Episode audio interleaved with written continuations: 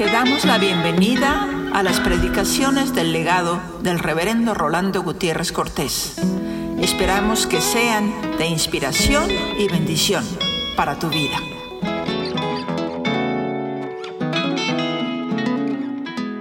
Proverbios 20:15 dice, hay oro y multitud de piedras preciosas, mas los labios prudentes son joyas preciosas.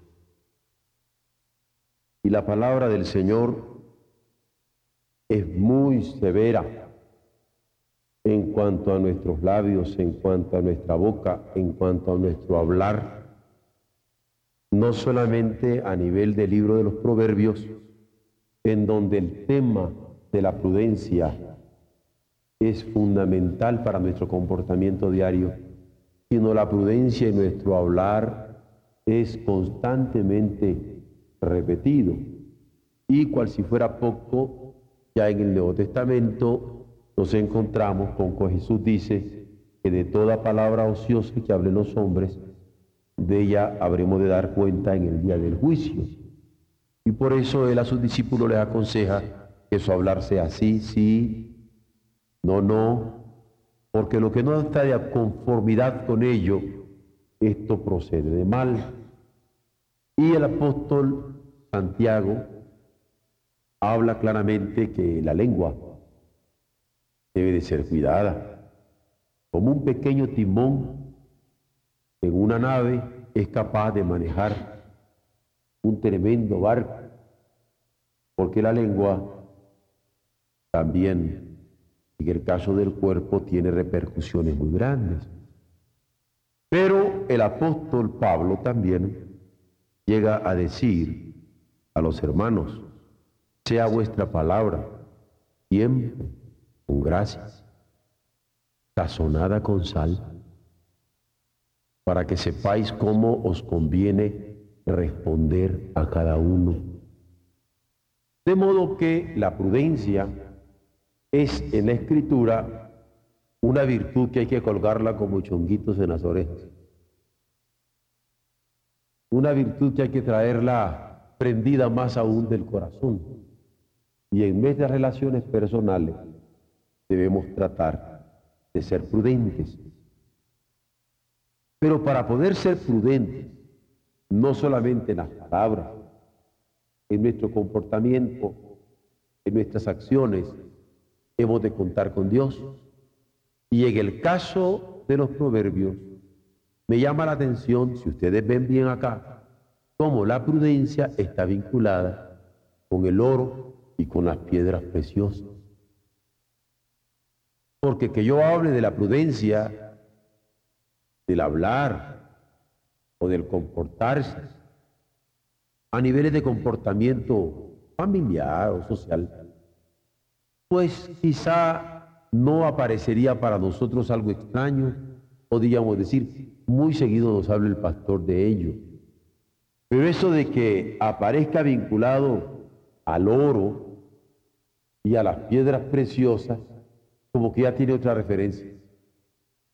Como que su significante nos lleva a una nueva atención, porque dice, hay oro y multitud de piedras preciosas, mas los labios prudentes son joyas preciosas. Y aunque los labios continúan comparándose en su preciosidad de prudencia con el oro y con las joyas preciosas, me parece que el elemento contextual acá, el hecho de estar juntitos y en el mismo texto, tiene mucho que ver y es lo que vamos a tratar de discernir a la luz de lo que hemos venido discutiendo en el mensaje del capítulo 20 de los Proverbios. El domingo pasado hacíamos ver de que nosotros como protestantes, en términos muy generales, hemos sido criticados por ser negociantes.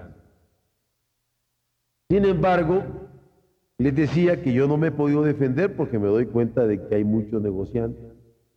Y luego cuando me he dado cuenta de muchos de nuestros hermanos en Oreo que también le hacen al negocio. Bueno, pues me llama la atención porque hasta empresarios hay y bendito sea Dios. Sin embargo, la escritura nos habla que los negocios deben ser justos más que prácticos.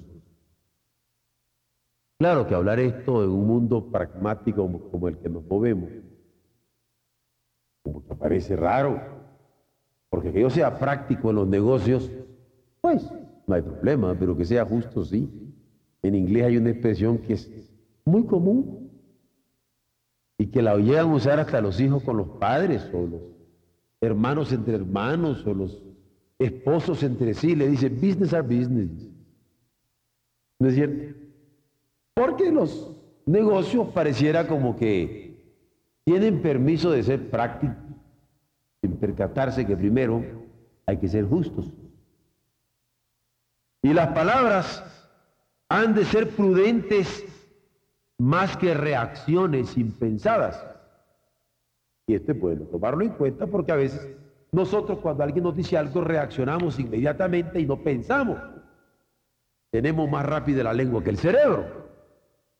Y ni los negocios deben ser más prácticos que justos, ni las palabras más reactivas que prudentes. De modo que, aunque lo práctico y las reacciones inmediatas suelen tornarse populares en el medio que vivimos, la Biblia destaca la justicia y la prudencia como elementos permanentes.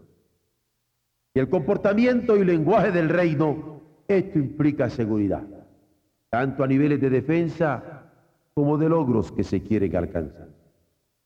Sin embargo, no basta con hablar de la justicia y la prudencia para alcanzar una sola de ellas, porque podríamos hablar todo el día de justicia y hablar todo el día de prudencia y no llegar a nada.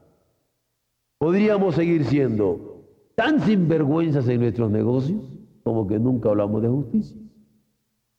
Y podríamos ser, seguir siendo tan imprudentes en nuestras relaciones que no podemos vivir en paz ni un día. No es nada fácil la justicia ni tampoco fácil la moralidad cotidiana.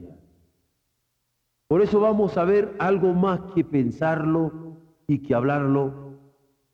Y cuando hablamos de la prudencia en la palabra o de la moderación con que han de usarse los bienes materiales con mucha más razón, ambas cosas requieren la disciplina personal en forma sencilla, a sobre todo estar atentos a vivir de acuerdo al temor de Dios. Claro que esto de hablar de disciplina personal no es tan sencillo, pero se requiere hacerlo. El fruto del Espíritu es amor, es gozo, es paz. Pero cuando hablamos de amor, de gozo y de paz, lo sentimos muy vinculado con lo del Espíritu. Pero cuando hablamos de templanza, y más aún de tolerancia, como que ya eso no es elemento espiritual. Y pocas veces lo subrayamos como parte de un carácter digno, ser templado y ser tolerante. ¿Y cómo requerimos ser templados y tolerantes en nuestros caracteres? ¿Cuántos hogares se hubieran librado de ruptura? si Dios nos hubiera permitido ser templados y tolerantes de estos caracteres. Bueno, a veces ya no estoy hablando siquiera de los cónyuges, porque tal vez los cónyuges son templados y tolerantes, pero hay unos suegritos que de templanza no tienen nada y de tolerancia mucho menos. No te dejes, mi hijo, no te dejes, mi hija, mándalo a volar. ¿No es cierto? Sin embargo, la palabra es muy clara. La prudencia, donde la tolerancia y la templanza aparecen como elementos que debemos considerar. El oro. El oro es puesto en el versículo como algo que atrae. Y la tendencia contemporánea es poner al hombre como centro del universo. El hombre. No solamente a niveles cósmicos, sino de todos los universos posibles en que puede moverse en los días de su vivir. El hombre es el centro. Es el grito de la filosofía. Es el grito de la filosofía, de la sociología. El grito de la historia. El hombre es el centro. El individualismo es tomado como valor expreso o como sentimiento oculto que se cultiva con ambiciones secretas. Y cada quien para su santo, dicen los hermanos. Digo, la gente. Me imagino yo que los hermanos no lo dicen. Pero, ¿dónde desemboca este individualismo? lo en un anhelo de posesiones insaciable que va desde las pertenencias personales hasta el poder que se quiere alcanzar como nación entera. Yo quiero posesiones como persona, quiero posesiones como familia, pero quiero posesiones como pueblo y no importa sobre quién pasa. Quiero más y quiero más. La posesión es lo que se quiere, cueste lo que cueste. Prestigios o vidas. Por eso hay luchas a niveles de guerra ostensible, con invasiones militares, porque nuestro pueblo quiere más pueblos, o también hay guerras ideológicas con invasiones de utopías disfrazadas de ideales humanistas. Porque no nos engañemos. Oímos en la radio y vemos en la televisión que hay invasiones militares. Y no las queremos. Pocas veces nos percatamos de las invasiones ideológicas con que se quiere juzgar a, sojuzgar a los pueblos, diciendo eh, que nuestra ideología es humanista, el hombre es el centro, pero donde desemboca por la misma situación de pecado, es en esta tremenda ambición. Y es que ambos tienen fines prácticos. Fines prácticos que estimulan sus acciones, no solo por seguridades físicas, sino también por seguridades económicas, aunque el maridaje que ostenten no lo pueden ocultar. Alguien me preguntaba, ¿y qué cosa es eso de maridaje? Concubinato. Eso es todo. No más que sale muy feo poner concubino. Pero el problema es ese, ¿no? Que el individualismo lo que quiere es posesión. El militarismo lo que quiere es posesión. Y la invasión de ideología lo que quiere es posesión. Entonces, aparentemente todo está bien. Aparentemente usted pareciera que dice, no, pues parece que esposo y esposa son concubinos. Por eso es que hablo de maridad. ¿Quién puede negar los fines prácticos de sus acciones cuando está midiendo hasta con niveles de computación automatizada el éxito de todas sus empresas. El individuo lo que quiere es éxito, a ellos se deben sus riesgos, ya no digamos sus aventuras, a ello también el oportunismo con que se justifican abusos sociales, abusos económicos, abusos políticos, abusos jurídicos, ya no digamos vitales. La Biblia entonces advierte con previsión, cuidado, cuidado con el querer ser más prácticos que justos, o alentar más las reacciones impensadas que las prudentes, porque el oro es poderoso, el oro atrae, Cuidado, por lo tanto, cuando queremos ser tan antropocéntricos y endiosar tanto al hombre, que no importa sobre quién pasemos, a los humanismos modernos, como dice el dicho, mona que se viste de seda nunca deja de ser mona. No nos engañemos Loro, atrae. muchísimos subterfugios, pero dice que las piedras preciosas también tienen. Habla del oro y habla de las piedras preciosas. Alguien podría protestar a nivel histórico, es decir, no, Señor, nosotros estamos en contra del individualismo. Y cuando hablamos del hombre como centro del universo es porque lo planteamos a nivel social. Y como sociedad es que lo ponemos en. Y por eso argumentan que su valor no es el poseer cosas, aunque la posesión es sustituida con el valor de la acción. Pero no es simple cambio de palabras, porque los fines prácticos de seguridad económica que enarbola el individualismo, aquí se llaman llenamiento de necesidades primarias o una clara utilidad social. ¿Mas qué diferencia de fondo se haya en ella? Que si el éxito impulsa el riesgo y el éxito impulsa la aventura, el progreso social impulsa la iniciativa y al esfuerzo, pero sin parar en sojuzgar voluntades y culturas, porque su utilitarismo manifiesto justifica cualquier tipo de tiranía le pongo tiranía para hablar en América Latina. Pero si hablamos a niveles mundiales, están justificando totalitarismo. Y hay del que se levanta. Le entran con todo y tanques. Y no que lo diga Checoslovaquia. No nos engañemos.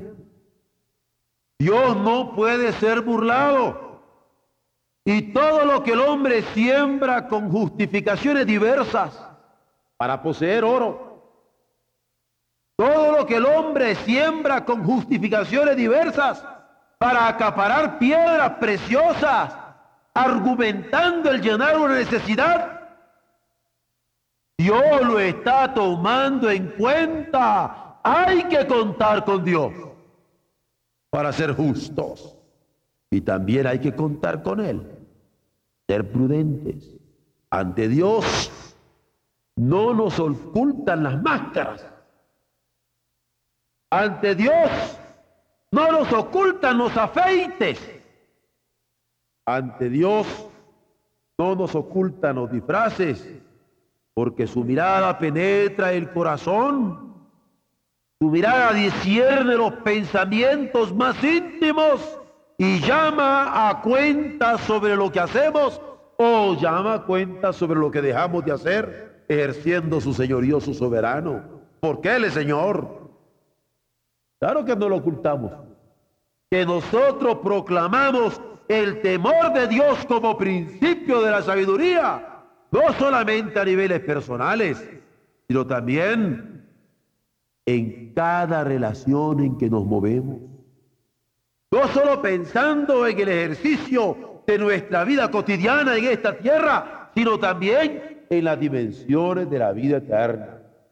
Por eso, nosotros y ahora hemos de estar viviendo, como decía nuestro amado Nervo. Bueno, nuestro amado, amado Nervo. Hay que ir por esta vida posando apenas. La carga ha de ser ligera. Firme el báculo ha de ser. Y más firme la esperanza. Y más firme aún la fe. Hay que ir por esta vía como quien no va por ella. Somos peregrinos a medio camino, como decía Paternac. Y el Señor está tomando en cuenta nuestro caminar y no nos olvidemos de tomar a Dios en cuenta, de contar con Dios, por las mismas razones de Pablo, por las mismas razones de Pedro, por las mismas razones de Juan, por las mismas razones apostólicas, porque el Señor viene. Hay que contar con Él para que estemos siempre listos. No me lo tomen a mal, pero voy a usar una expresión para que no se les olvide. ¿Eh? Ustedes han oído esa expresión muy mexicana que dice que Dios nos agarre confesado. No nos acostemos nosotros sin orar. No nos acostemos nosotros sin haber rendido cuentas a Dios de ese día. No nos acostemos nosotros sin haber pasado nota sobre cada acción. Esto es movernos en el temor de Dios. Hay que contar con Dios y ser prudentes. Porque el oro, con muchos disfraces, atrae. Y las piedras preciosas también. Y si algo no debemos poner como centro, es al hombre como individuo, como sociedad, mucho menos como egoísmos o egocentrismo de nuestra propia parte. Prudencia entonces es lo que Dios aconseja.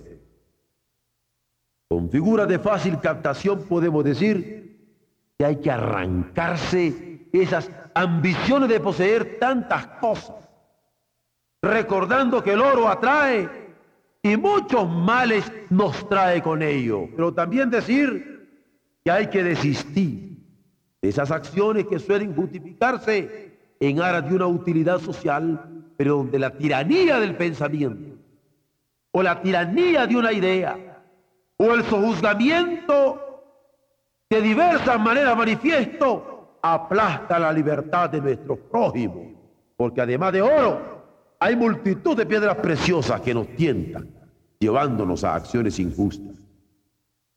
No se trata de poner al hombre como centro, ni en tanto que individuo como tampoco de sociedad. La posesión y la acción injustas están detrás de este planteamiento.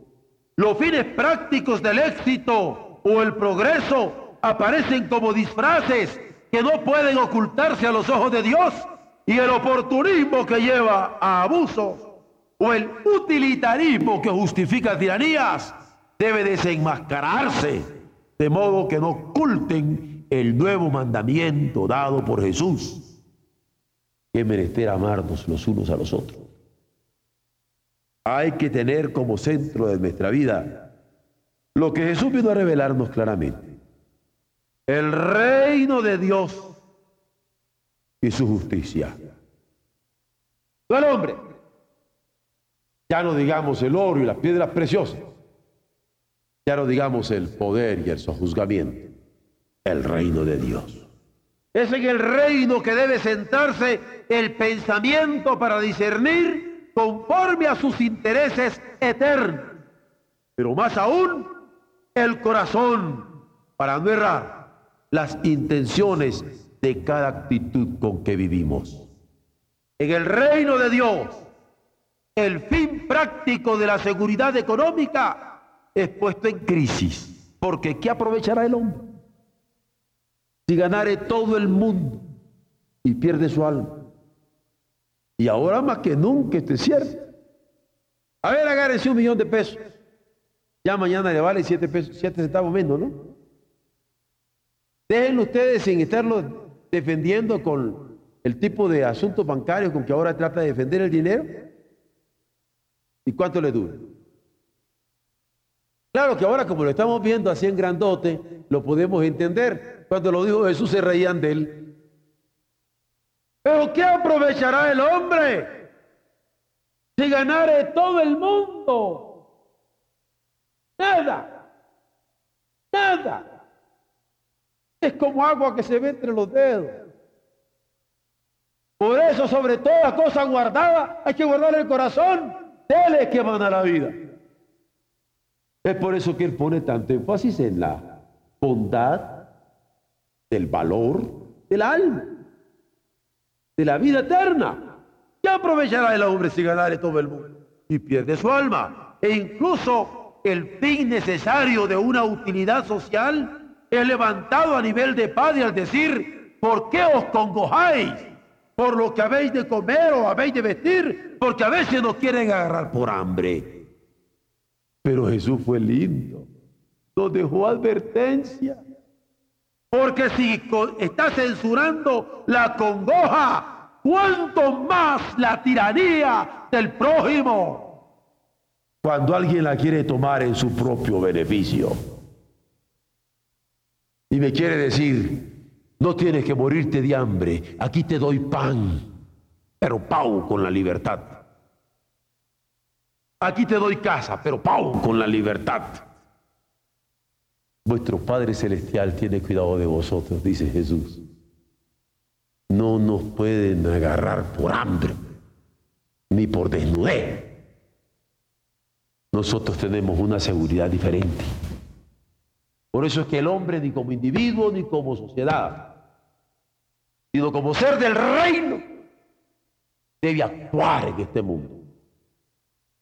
En el reino de Dios hay un fin muy claro. ¿Y saben cuál es? Pablo lo pone muy sencillo, serle agradable. Agradar a Dios es lo mejor. Con nada quedamos mejor con Dios, serle agradable. Y cuando uno quiere a alguien, ¿no es cierto que lo quiere agradar? ¿Ah? ¿No es cierto que lo quiere agradar? Pues con Dios también serle agradables. Y la honra que vale por el culto que le rendimos, la vida que le ofrecemos, el tiempo que le ofrendamos, la obediencia con que le servimos, el sacrificio con que nos damos a Él, no el riesgo que se aventura por el espejismo, ni un éxito pasajero, ni los esfuerzos por la apariencia y una prosperidad envidiable, sino ese sacrificio entraña servicio, como un principio inalienable. Eso es lo que cuenta. ¿Se acuerdan ustedes? Porque lo hemos dicho muchas veces al leerlo en la Biblia y al repetirlo. Servid a Jehová con alegría. Ese es el mensaje del rey. Ese es el culto, ese es el sacrificio. La vida entregada, el tiempo entregado, el esfuerzo entregado, la preocupación entregada, la lealtad entregada, que no nos pese ni un minuto, ni una energía de lo que le estamos dando al Señor. Servir a Jehová con alegría, con alegría, venir ante su acatamiento con regocijo. ¿Qué quiere decir acatamiento? Es acatar la orden de él. Y si Él llama, lo que tú digas, Señor. Manda, Señor, que tu siervo escucha. Esto es lo que Él demanda. Por eso el profeta Miqueas dice, ¿qué pide Jehová de ti? Solamente hacer justicia, amar misericordia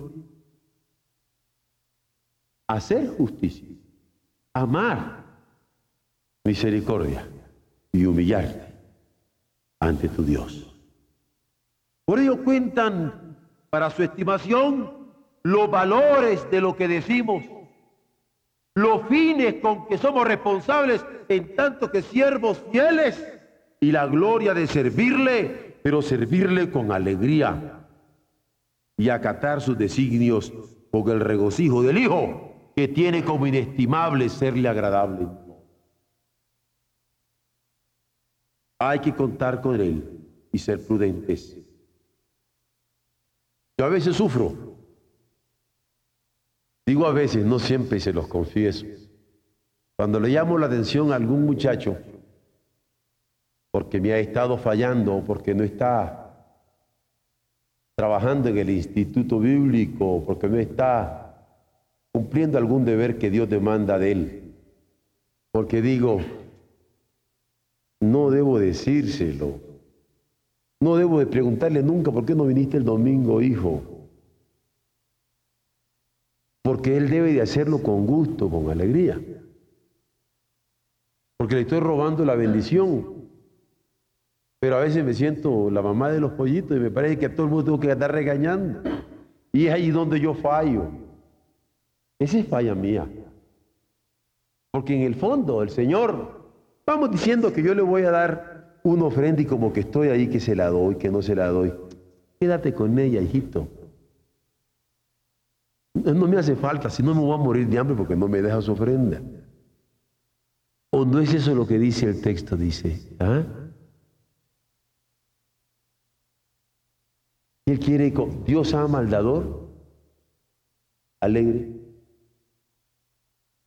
Y cuando andamos ahí sirviéndole como, ay, otra vez me voy a levantar, otro, otra obligación, otra responsabilidad. Mire, mijito, no me haces falta. Quédate acostado con toda mi bendición a la olla más larga del infierno. Así es. Andamos haciéndole el favor a Dios sin percatarnos que Él lo que quiere, lo que Él demanda, lo que Él demanda es servirle con alegría, cantarle con alegría, entregarnos con alegría, gozarnos en obedecerle, venir ante su acatamiento con regocijo. Cuando alguien dice, no, es que ser cristiano es andar renunciando a muchas cosas. Mira, mijito, aquí alegres, Dios ama alegre. Hay que contar con Dios por eso y ser prudentes en esta hora de establecimiento de valores de su reino, en que se interesa en el corazón de los hombres, sabiéndolos capaces de responderle, sobre todo contando con nosotros como pueblo suyo, amadísimo y oveja de su prado. Yo quiero enseñar en lo íntimo de corazón esto a los coros que van a cantar los miércoles en nuestros cultos de evangelismo urbano, les estaba sugiriendo, ¿por qué no vienen 15 minutos antes? ¿Por qué no comienzan a cantar como coro? Y que cuando llegue la gente a las siete y media siente que ya llegó tarde. Yo voy a comenzar a las siete y media. Pero se imaginan que cuando le toque a cada coro cantar y ustedes entran, se sienten que ya comenzó el culto. Se sienten envueltos en melodía, se sienten envueltos en gozo. Y yo jugando le decía a uno de mis muchachos, ¿cómo me gustaría sentirte como cuando cantan en algunas de las iglesias de negros en los Estados Unidos? Porque el pianista se pone a tocar así, por ejemplo, hay un cantito de negro que dice Swing No Sweet que es muy, muy, muy, muy común.